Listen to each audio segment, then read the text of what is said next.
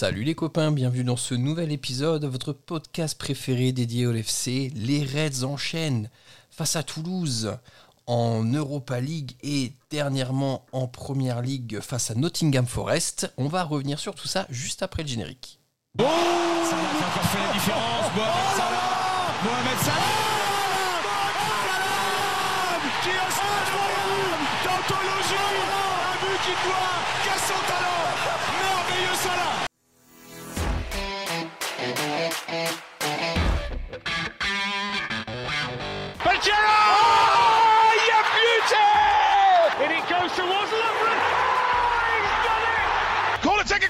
it quickly, Origi Oh, it comes to Divock Origi He's won the European Cup for Liverpool Bonjour à toute la francophonie qui s'intéresse de près ou de loin au Liverpool Football Club et bienvenue dans ce nouvel épisode de Copains. Aujourd'hui au programme on va parler Europa League, on va parler Première League, on va un peu se projeter sur les matchs jusque la trêve, la prochaine trêve euh, internationale. Pour parler de tout ça avec moi aujourd'hui je suis accompagné de deux copains. Le premier copain qui nous accompagne c'est Mathieu. Salut Mathieu, comment ça va?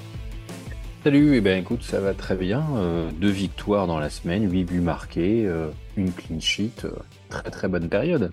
Exactement, les Reds enchaînent avec efficacité et prennent les points là où ils doivent les prendre. Le deuxième copain qui nous accompagne ce soir, c'est notre copain Marvin. Salut Marvin, comment ça va?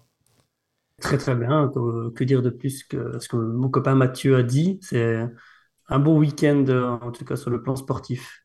Exactement, sur le plan sportif, messieurs, messieurs pardon, les Reds enchaînent notamment aux Premières Ligues et je vous propose qu'on ouvre le bal avec cette victoire, cette belle victoire des Reds, 3 buts à 0, euh, oh, à 0, je me prends pour un espagnol, 3 buts à 0, pardon, face à Nottingham Forest grâce à des buts de Diogo Jota, Darwin Nunez et, et Mohamed Salah. Euh, Mathieu, rapidement, euh, qu'est-ce qui se dégage selon toi principalement de ce match des Reds face à Nottingham Forest? Mais que l'équipe en face a quasiment pas vu le jour.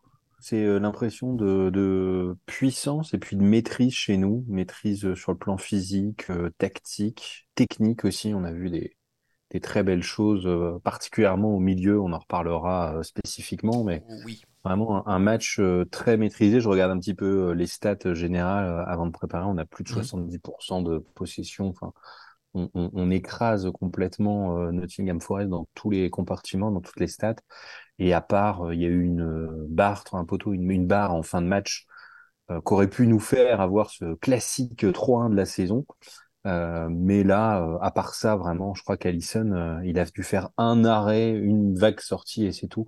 Donc c'est vraiment une, une impression de maîtrise. Et pour la première fois de la saison, en fait, on a eu vraiment l'impression de dérouler tranquillement avec une équipe qui ressemblait fortement à notre équipe A, euh, hormis Robertson qui est sur la touche pour quelques mois.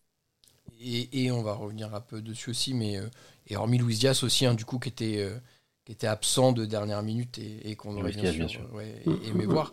Euh, Marvin, le, le sentiment que tu as, il y a, je vais citer un, un tweet d'un d'un match d'un célèbre euh, chroniqueur de ce podcast, Ja- Jacques Santucci, qui dit qu'en fait il a adoré ce match-là face à Forest parce qu'il s'est un peu ennuyé.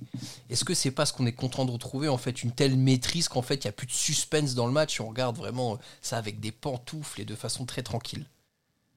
Après, je ne veux pas dire qu'on ennuyé non plus. Il y a eu du spectacle, il y a eu des occasions, mais euh, on s'est pas, on n'a pas été stressé. En tout cas, on n'a pas eu euh, la tension à, à, à 20.10 tout le long du match parce que euh, d'un moment ou à un autre, ils pouvaient revenir dans le match. Non, on les a étouffés. On a très vite plié le game et après, on s'est vraiment permis de faire tourner. Et, et voilà, comme Jacques dit, ça fait, ça fait du bien, ça fait plaisir. Ça montre qu'on est capable de le faire aussi. Parce qu'au final, depuis le début de saison, à aucun moment on l'a prouvé aux autres ni à nous-mêmes.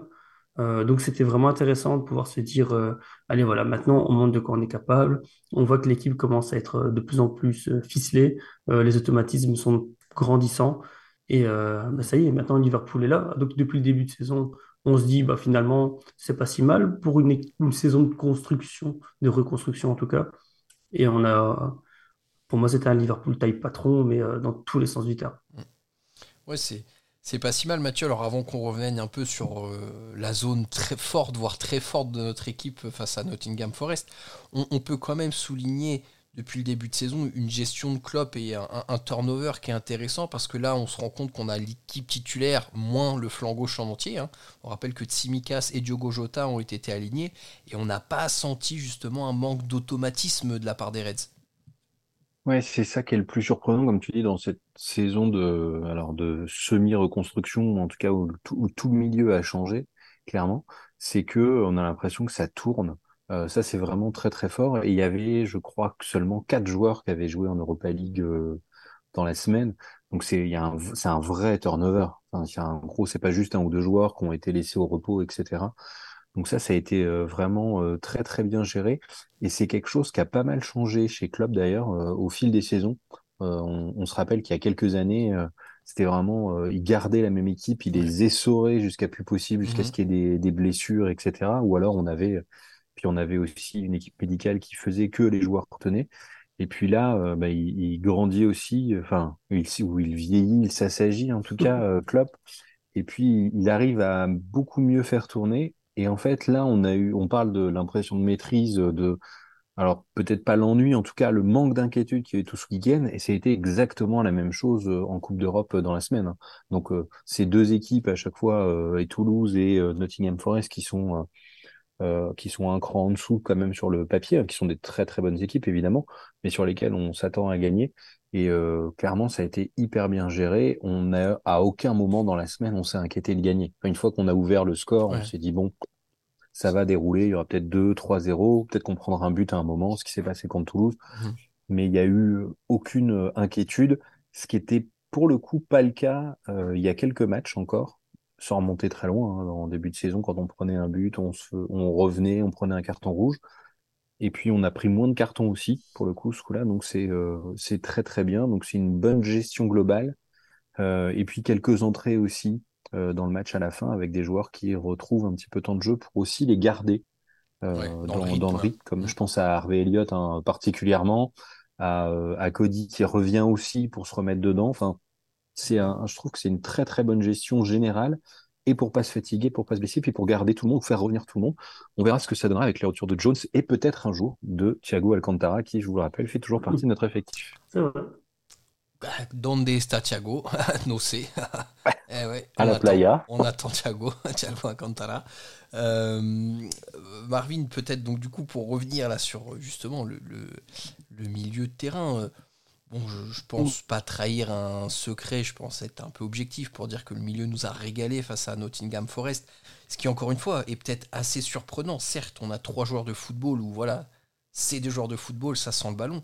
Mais on rappelle McAllister, Soboslai et Gravenberch tous les trois. Il y a presque pas de temps de jeu ensemble. Et pourtant, qu'est-ce que ça joue bien Monstrueux, monstrueux.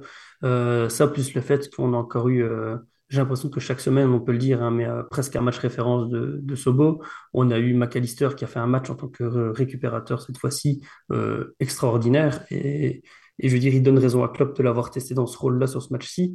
Euh, qui au final euh, était limite plus décevant que les autres parce que les autres étaient trop monstrueux. Donc au final, c'est vraiment le goût du luxe qui parle plutôt que, que la vérité sur le terrain, parce qu'au final, il a, il n'a pas fait d'erreur, il a juste été peut-être un peu moins présent euh, vu la débauche d'énergie de Diogo Jota sur ce match et que du coup étant de ce côté, bah voilà.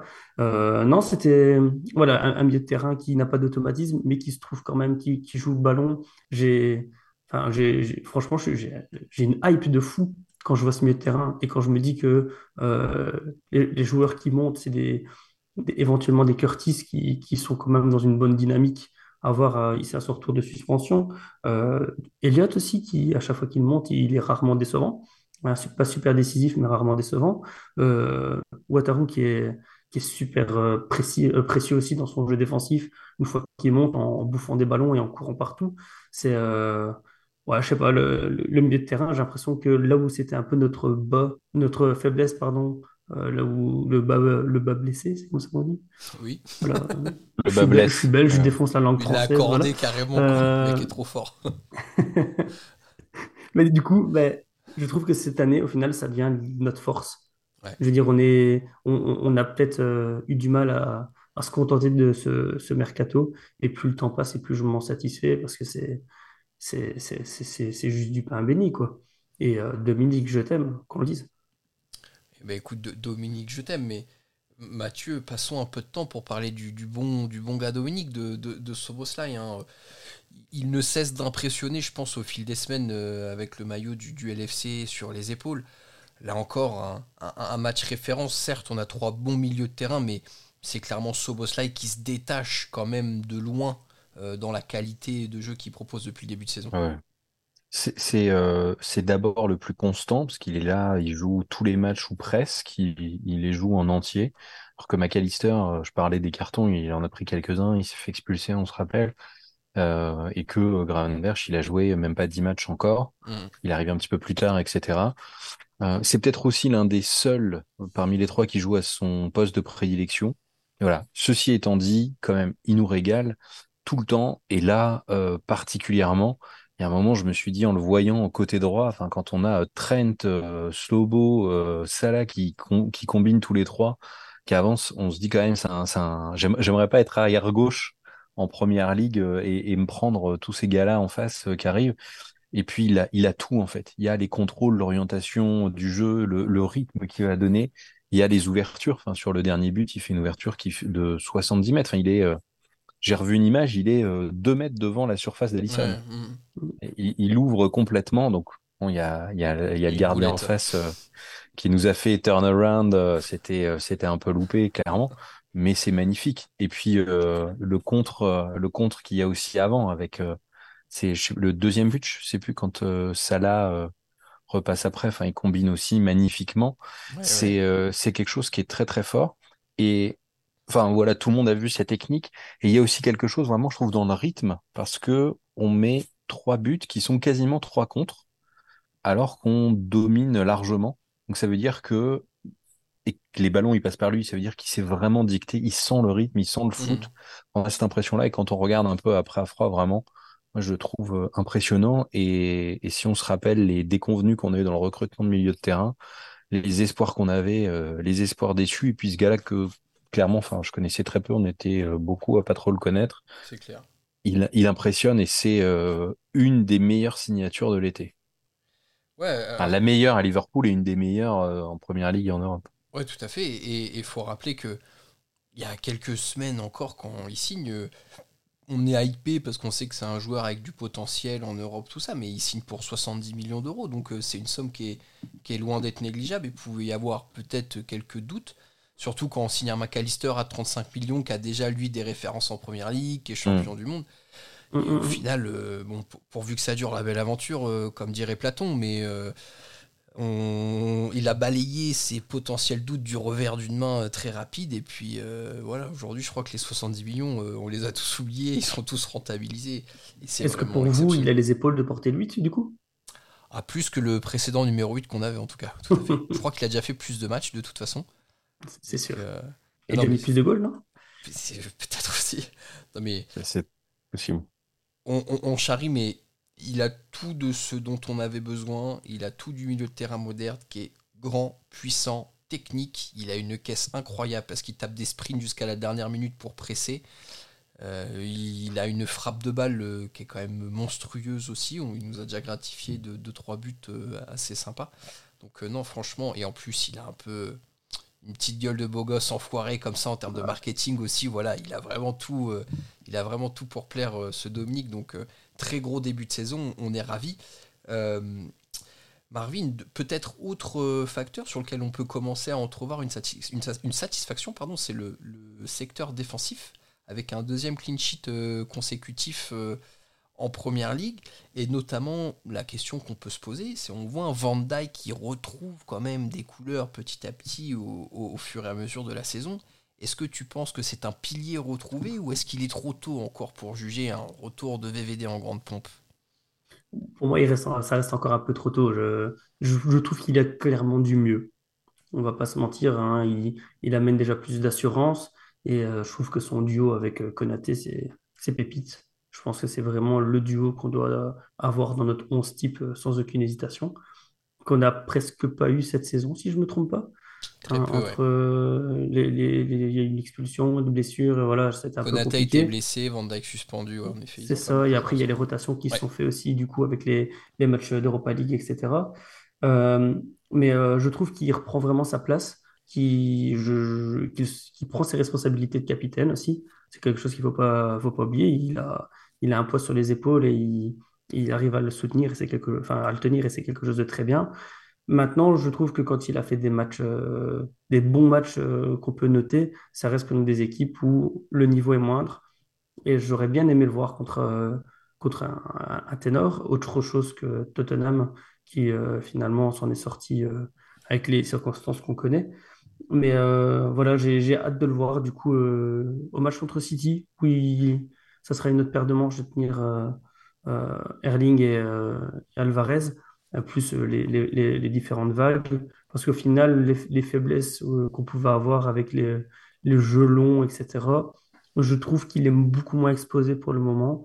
Et donc là, est-ce que c'est pas aussi notre style de jeu qui a changé, qui a modifié ça, hein? Mais on reste trop tôt, mais je suis quand même très satisfait du glow-up qu'on peut voir en tout cas cette saison.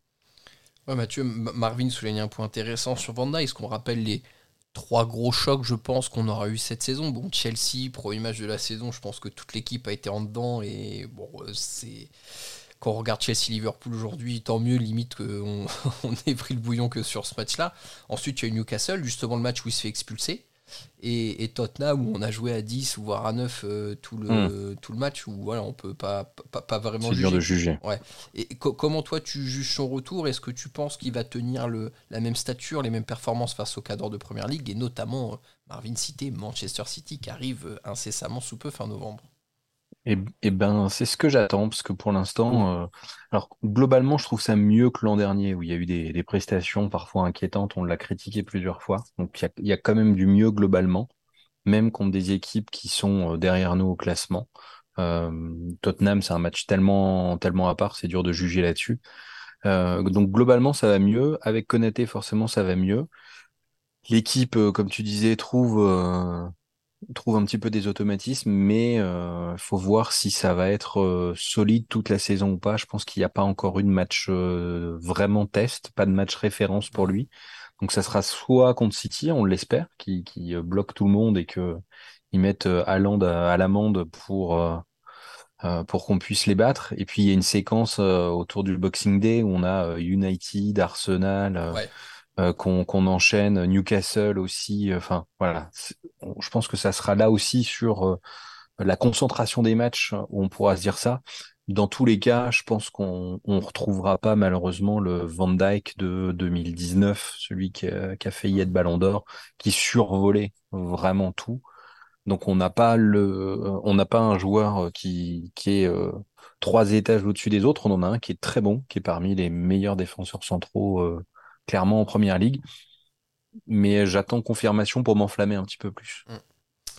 Juste Mathieu, rapidement pour revenir sur le calendrier dont tu parlais, là, sur, euh, à partir de mi-décembre.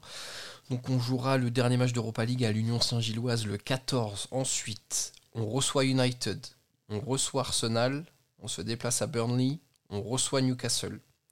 Donc en effet, là, il y a trois matchs décisifs euh, sur quatre presque qui vont s'enchaîner. Donc Newcastle, c'est le 1er janvier, Burnley, c'est le 26 décembre. Donc en plus, voilà les fameuses dates euh, Boxing Day euh, qui sont toujours un peu, un peu particulières à jouer. Mais en tout cas, euh, oui, ça peut être des rencontres déjà décisives pour le classement final parce que là, ça fait trois concurrents directs euh, qui, qui vont se jouer euh, rapidement. Peut-être, messieurs, avant de passer rapidement à, à l'homme du match, quelques mots. Donc, on rappelle Luis Diaz absent de, toute dernière minute à cause de un drame qui, touche sa famille où du coup ses parents auraient été euh, enlevés en Colombie. Donc, euh, Luis Diaz est bien sûr rentré euh, rapidement au pays.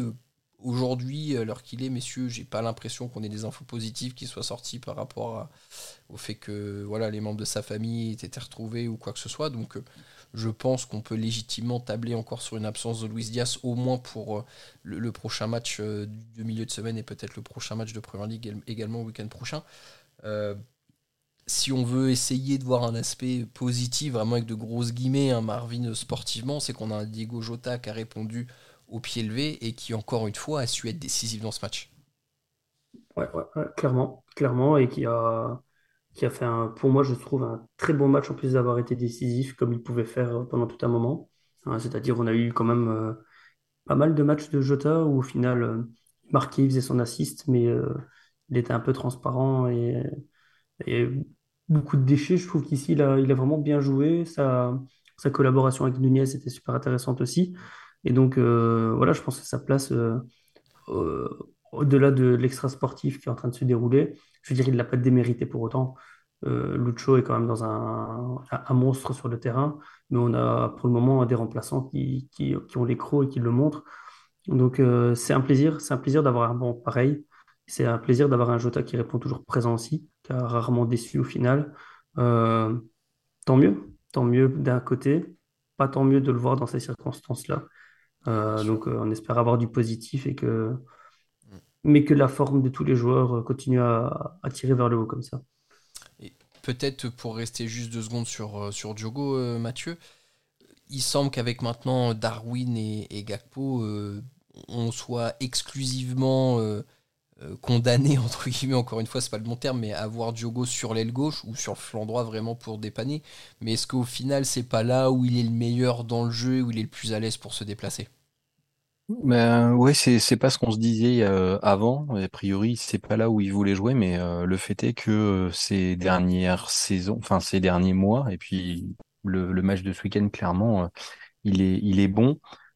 comme comme disait Marvin, il y a il y a le fait d'être décisif, et là, il est beaucoup plus dans le pressing, dans le jeu. Enfin, il vient chercher plusieurs fois, on l'a vu aller vraiment presser très haut, d'aller choper les défenseurs, etc., leur mettre la pression.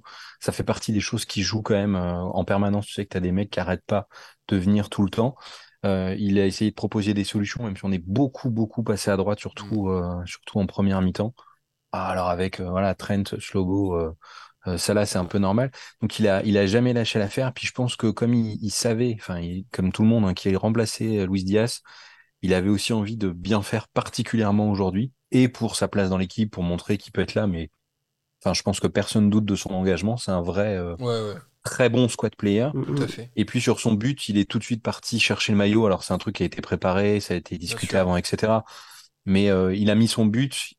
Il a, il a tourné la tête tout de suite, il a mm. chopé le maillot, il l'a tendu directement. Je trouvais que c'était euh, même si c'était préparé, c'est pas sa décision forcément à lui. Euh, il l'a fait très vite, il l'a fait tout de suite dans l'attitude. Il en a pas rajouté les caisses sur la joie d'avoir marqué. Oui, exactement. Il, a, rendu, il a rendu hommage à son coéquipier, voilà. Mm. Donc c'est très bien dans le jeu, dans l'efficacité, puis dans l'état d'esprit. Exactement, comme tu dis, c'est un très bon squad player, mais dans le sens noble du terme, je dirais, où en effet, euh, il sait se montrer décisif quand on fait appel à lui et pas de saute d'humeur particulière euh, qu'on a pu déceler depuis qu'il depuis est au club dans cette situation. Messieurs, je vous propose à, passer euh, à notre euh, petite rubrique de l'homme du match. Marvin, peut-être une question facile hein, pour aujourd'hui, mais qui est l'homme du match selon toi pour ce match face à Nottingham Forest? Dominique, je continue le... Le Dom. Ouais, le, je trouve que je tombe de plus en plus amoureux de ce joueur, plus je le vois jouer. Je, je n'ai absolument rien à lui reprocher. Et il fait des prestations XXL. Que demande le peuple? Peut-être un, un triplé d'assist, ça aurait été cool, mais c'est pas grave. C'est, on, se contente d'un doublé. Oui, euh, il, le, il, le garde sûrement contre City. Voilà. Je demande pas mieux.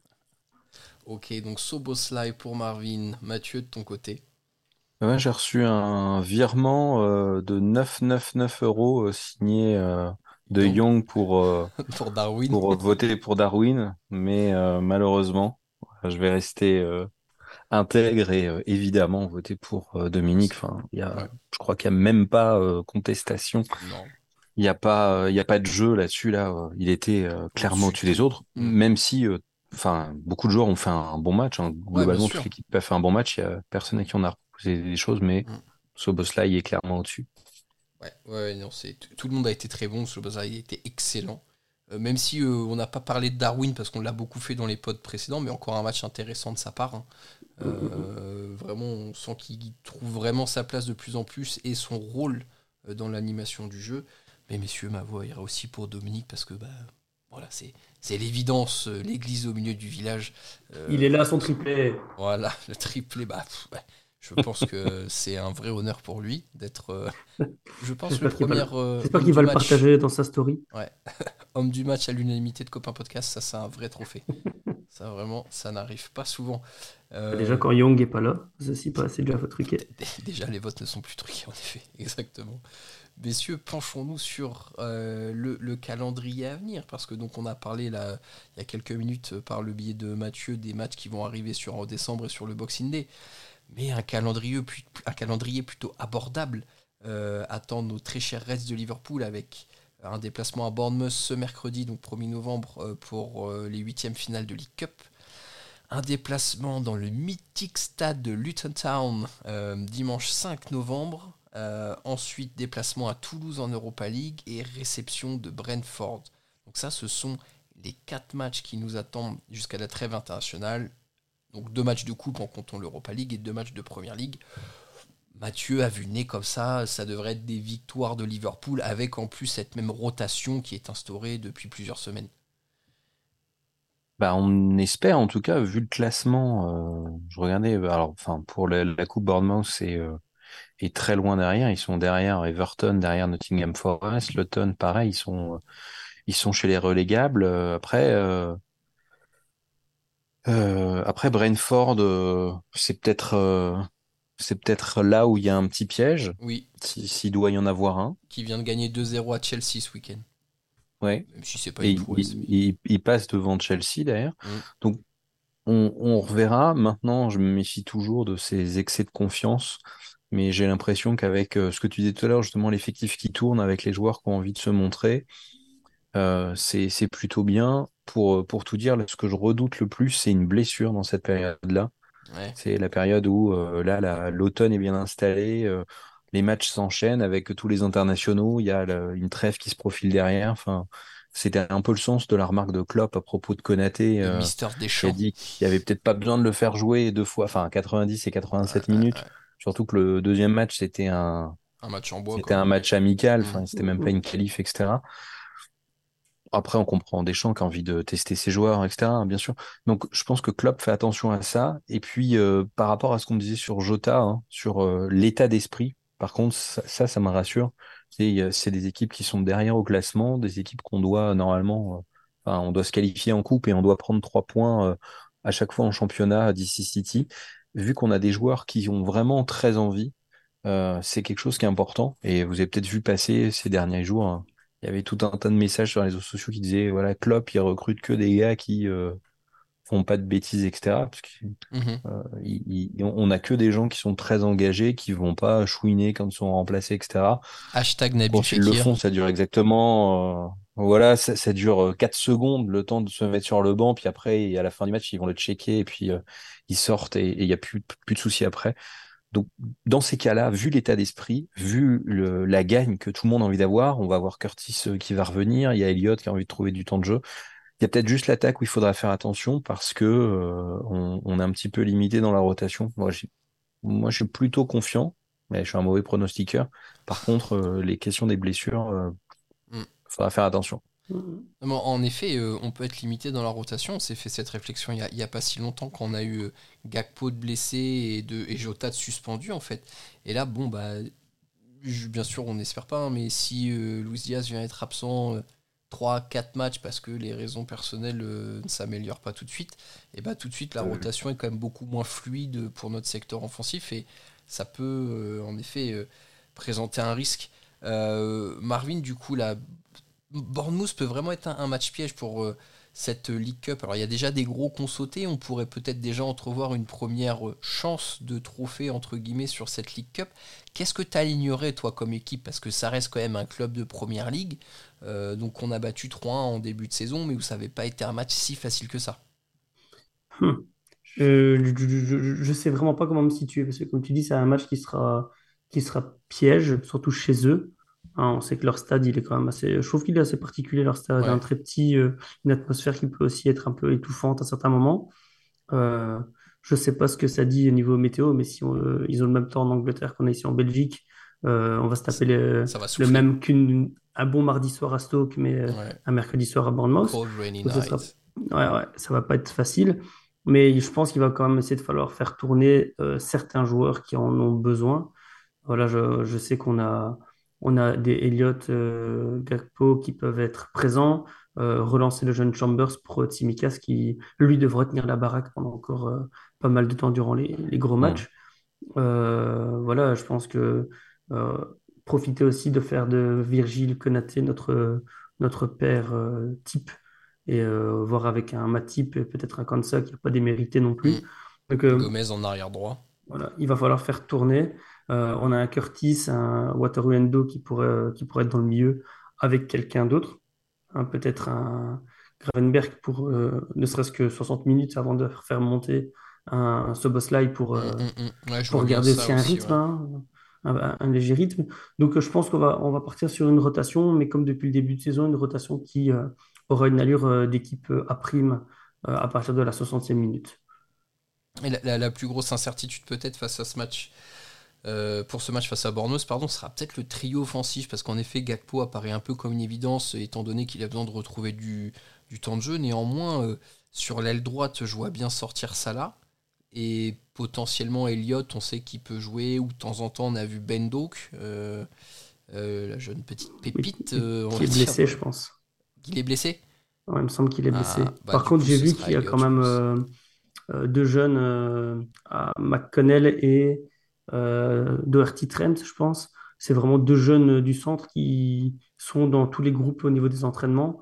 C'est des ailiers, ou en tout cas un qui est ailier et un qui Ouais. peut, qui a un profil un peu la Curtis, qui est capable de jouer sur un, un côté si besoin.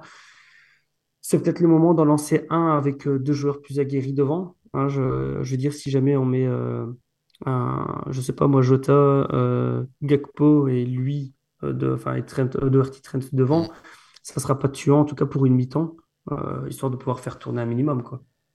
Après, il, faudra voir et peut-être que si on se repenchait un peu sur les, les, changements euh, de, de Klopp ce week-end et les, les minutes des changements euh, auxquels, auxquels les changements sont intervenus, ça nous donnerait des indications parce que de mémoire, on a Darwin qui est sorti assez tôt dans le match, tout ça, donc peut-être qu'il va aller réaligner aussi. Enfin bref, en tout cas, je pense qu'on s'accorde à dire, messieurs, qu'on attend quand même de la rotation face à, face à Bournemouth et que même si l'adversaire du week-end est Luton en, première ligue, on alignerait plutôt euh, la grosse équipe, euh, entre guillemets, pour, pour enchaîner sur notre série en première ligue et essayer de, bah, de grappiller euh, des points sur, sur, les, concurrents, sur les concurrents directs. Un, petit point au classement, messieurs, pour, pour rappeler la situation de Liverpool. hein. Liverpool est quatrième de première ligue après 10 matchs joués avec 23 points. Euh, donc euh, devant nous, Man City et Arsenal avec 24 points et Tottenham avec 26 points. Voilà. Quand on se rappelle du scénario du match là-bas, ça me fait bien mal de les voir premiers. Ouais, Et- et ça nous fait tous bien mal, ouais. ouais. Ouais, ouais. Honnêtement, j'ai quand même euh, des doutes sur leur capacité à rester euh, en haut du classement, mais écoutez, en tout cas, ils sont premiers pour l'instant. et- Ouais, c'est- ils, ont ils ont quand même déjà fait deux ou trois matchs euh, en s'en sortant à la 94e, hein, donc, enfin 94e, excusez-moi. Ouais. La chance du champion Ouais. Ça m'étonnerait, je pense qu'ils vont vite. euh, Ouais, non, j'y crois pas. J'y crois, pas trop. euh, j'y crois pas trop non plus. Donc oui, en tout cas, bah, pas mal de rotation à, à avoir là sur les quatre prochains matchs pour reposer les joueurs. Grosse trêve internationale, enfin trêve internationale, et ensuite donc, euh, messieurs, peut-être le, mot de la fin de ce podcast, hein, le, match choc face à Manchester City en reprise de trêve à un horaire bien pourri de midi 30. Mathieu, qu'est-ce qu'on n'aime pas ces matchs à cette heure-ci, après les trêves interna- internationales, et qu'est-ce que ça tombe toujours sur le Liverpool Football Club? Je pense que Klopp ou d'autres ont dû euh, fâcher des gens à la FA avec une ou deux déclarations et que là, ça tombe, euh, si on fait un petit peu de statistiques, hein, bien au-delà du hasard, ces horaires de match, euh, alors qu'on s'en plaint. Euh, on parlera même pas des arbitrages, etc. Mais là, c'est quelque chose qui est prévu en avance, qui Ouais. peut tomber sur d'autres et ça tombe quand même sur nous beaucoup, beaucoup plus. Je crois qu'on a le double de, de rencontres à cet horaire-là depuis 2-3 ans. Euh, je, je crois que c'est Tottenham qui est derrière. On en a 12 ou 14, ils sont à 6 ou 7, euh, les, les deuxièmes à avoir ce genre d'horaire-là. Voilà, donc c'est clairement au-delà du hasard. Maintenant, c'est comme ça. Et puis, le, le dernier match qu'on a eu à cet horaire-là, on l'a remporté, je crois. Surtout, là, en fait, c'est qu'on a City, qui, qui est une machine de guerre en face. Donc là aussi, hein, après ce mois de novembre, la trêve internationale, on, a, je crois, toujours un, joueur qui revient blessé, mhm. plus ou moins gravement. Dernier, c'était Andy Robertson. Donc dans ce contexte-là, c'est un peu dur d'être optimiste face à City, mais il y a, eux aussi, ils vont revenir de matchs fatigants. Eux aussi, ils ont des internationaux, etc. Donc on verra ce que ça donne. Et puis, on disait tout à l'heure, hein, c'est l'occasion de faire un vrai test. Je pense qu'il y a pas mal de joueurs comme Van Dijk qui ont envie de montrer qu'ils sont revenus au plus haut niveau, que Sobo, ce match-là, il doit être bien mhm. marqué dans son agenda depuis un bon petit moment. Sobo Rodri, ça va être un duel intéressant. Voilà, il va avoir envie de se montrer très très fort. Que cela, bah c'est ça là. Il sera toujours là, même s'il va regarder pendant 60 minutes en faisant de passes.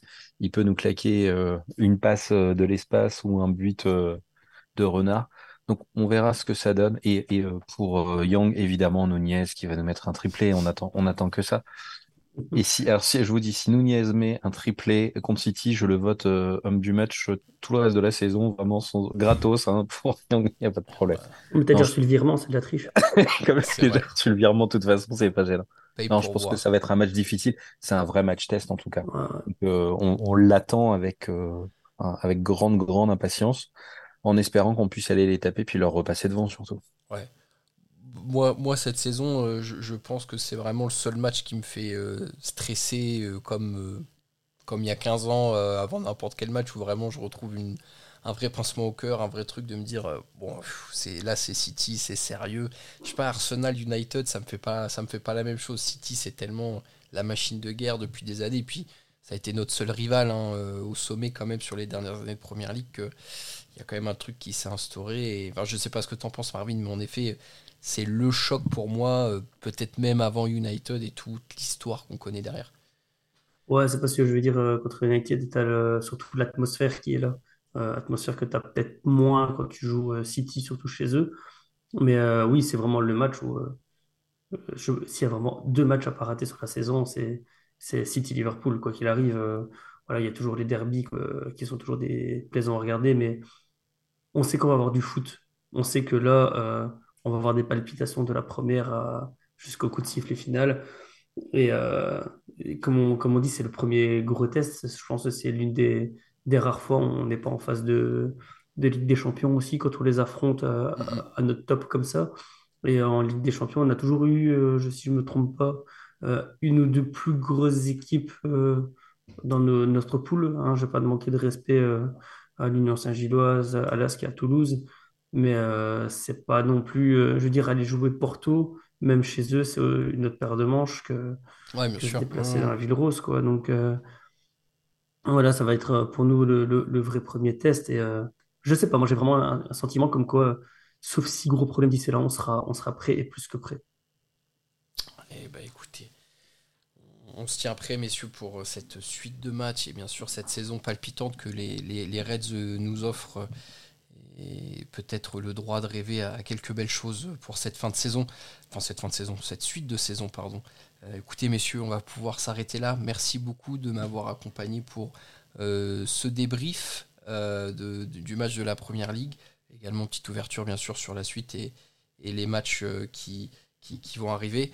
Euh, on voulait juste prendre quelques petites secondes hein, pour euh, euh, glisser un petit mot. On a bien sûr malheureusement appris la, disparition de Christophe, qui était un très grand supporter des Reds ce week-end. Donc bien sûr, toute l'équipe de copains est très touchée par cette disparition et on souhaite bien sûr toutes nos condoléances et on envoie beaucoup de force, beaucoup de soutien et beaucoup d'amour à toute sa famille et à toute la, communauté Reds. Donc Profitez bien de, la fin de saison, euh, les gars. Euh, oubliez pas que c'est que du foot et qu'il y a des choses bien plus graves dans la vie.